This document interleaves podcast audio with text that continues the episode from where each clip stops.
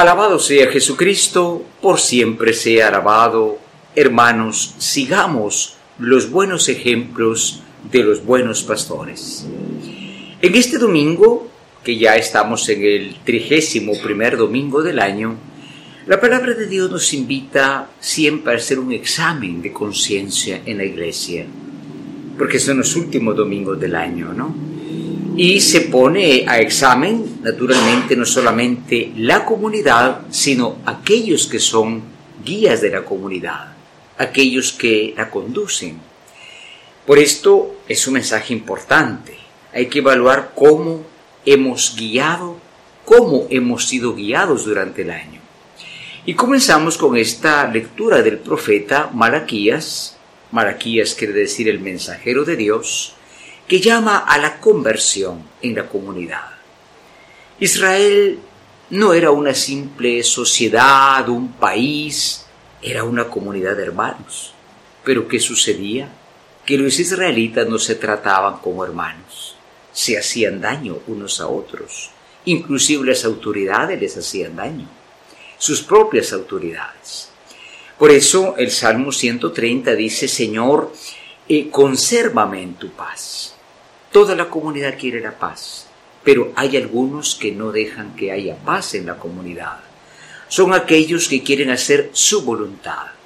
Imagínese, en una familia puede ser un padre de familia, en una parroquia puede ser el párroco, en fin, eh, hay que ejercer la autoridad, pero que sea según lo que Dios quiere y no una voluntad humana.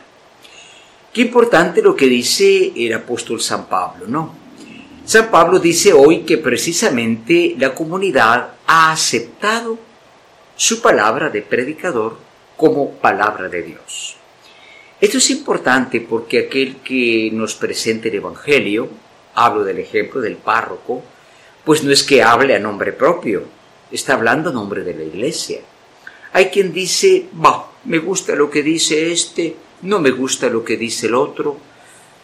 Ojalá el que predica acompañe su predicación con el testimonio. Y naturalmente es importante porque mm, se cree a la palabra y también se ve la vida de la persona. Y naturalmente Jesús en el Evangelio hace una fuerte llamada.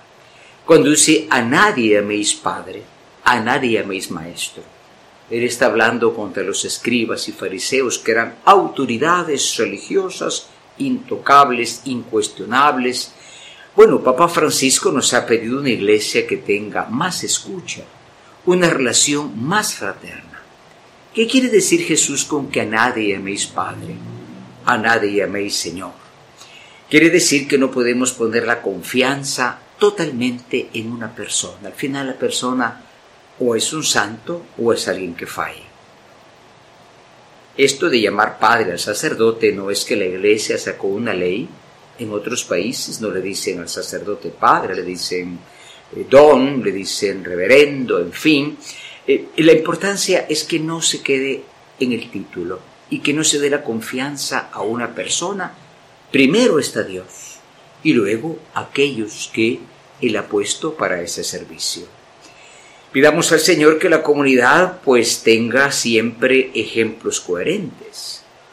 No hablo solamente del párroco, hablo también del padre de familia, porque aquel que tiene esa responsabilidad y no tiene la preocupación del buen ejemplo puede hacer mucho más daño con lo que hace mal que con el bien que no hace que tengamos presente la acción del Espíritu Santo para que nos ayude a examinar nuestra conciencia. Tenemos que buscar examinar nuestras fallas humanas y no ser cerrados, incapaces de perdonar, pero en la familia, en la parroquia, en la política, ojalá que aquel que tiene un cargo lo cumpla, sirva y no se sirva de los demás, sino que tengamos a Dios sobre todas las cosas. Ave María Purísima, sin pecado concebida.